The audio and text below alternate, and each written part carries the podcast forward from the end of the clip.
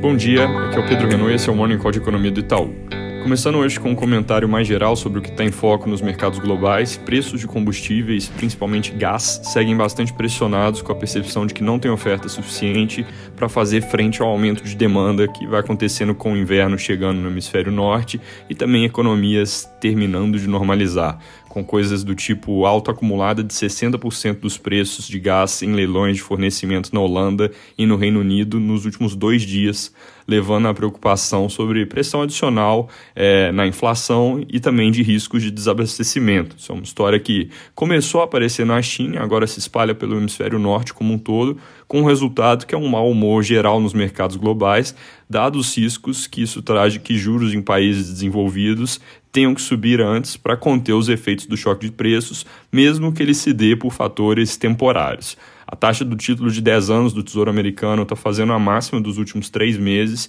e tem espaço para continuar subindo se essas pressões não se dissiparem. E como o juro nos Estados Unidos determina a maré global, a pressão aparece e acaba aqui em todo lugar, como por exemplo nas taxas de câmbio contra o dólar. Aqui no Brasil, o tema combustíveis também volta a aparecer, mas aqui nas conversas sobre Vale Gás e afins, com o Estadão reportando que naquela discussão de renovar auxílio emergencial ou aumentar a Bolsa Família, uma das opções em estudo é, na verdade, fazer as duas coisas em paralelo, com o aumento de Bolsa Família ficando dentro do teto, mas possivelmente, então, com um valor menor que os 300 reais que o governo parece ter em mente, e, ao mesmo tempo, colocando um benefício temporário, um novo auxílio emergencial para 2022, que pudesse ajudar a cobrir as pressões de custo que as famílias enfrentam, principalmente na gasolina, gás e eletricidade. Bolsa Família dentro do teto, sem nenhuma manobra, é boa notícia para a dinâmica de longo prazo, mas novo auxílio emergencial no ano que vem via crédito extraordinário é algo que pode ser complicado, inclusive operacionalmente falando,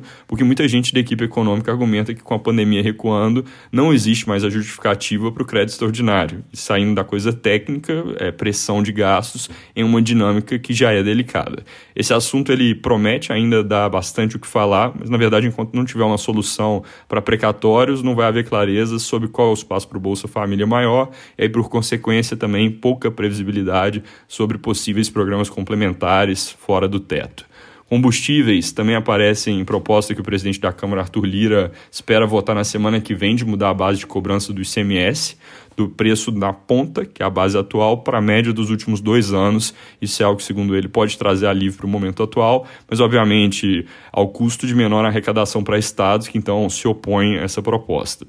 Ontem, como eu tinha mencionado, o parecer para a PEC 110, que de reforma tributária, simplificação, foi apresentado em conjunto pelo relator e o presidente do Senado, com um conteúdo que veio na linha do que tinha sido antecipado, um IVA no nível federal e um no estadual e de municípios, com regime de transição de 20 anos. O próximo passo agora seria votação da CCJ no Senado, mas ainda não tem data marcada para acontecer. Sobre a tramitação dessa reforma como um todo, o prazo para sair já nesse ano é apertado, porque ainda tem etapas no Senado e depois vai para a Câmara com aquele cronograma longo que é típico de uma PEC. A outra parte da tributária, lucros e dividendos, tem um rito mais simples, porque não é PEC, e o Estadão reporta que o governo tenta articular para uma votação ainda nesse mês no Senado. Mas o relator ele segue dizendo que não quer fazer as coisas com pressa, e o presidente Rodrigo Pacheco tem dado declarações meio ambíguas sobre o tema, então não fica claro se anda mesmo. Da parte de dados, ontem a produção industrial de agosto veio abaixo da nossa projeção e também do consenso de mercado, com queda de 0,7%, enquanto o consenso era recuo de 0,3%,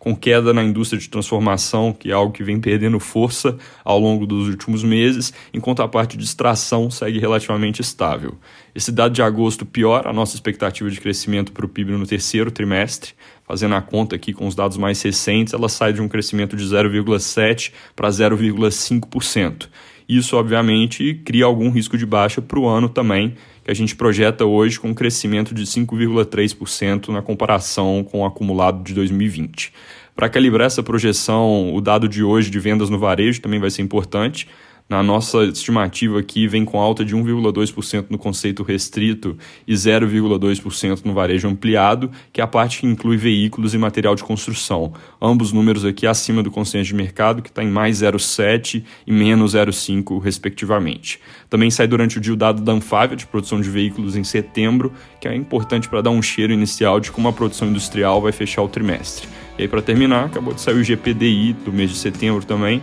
com queda de 0,55% no mês, mais ou menos em linha com o consenso de mercado, recuando em 12 meses de 28,2% para 23,4%, puxado por recuo ali de preços no atacado. É isso por hoje, bom dia!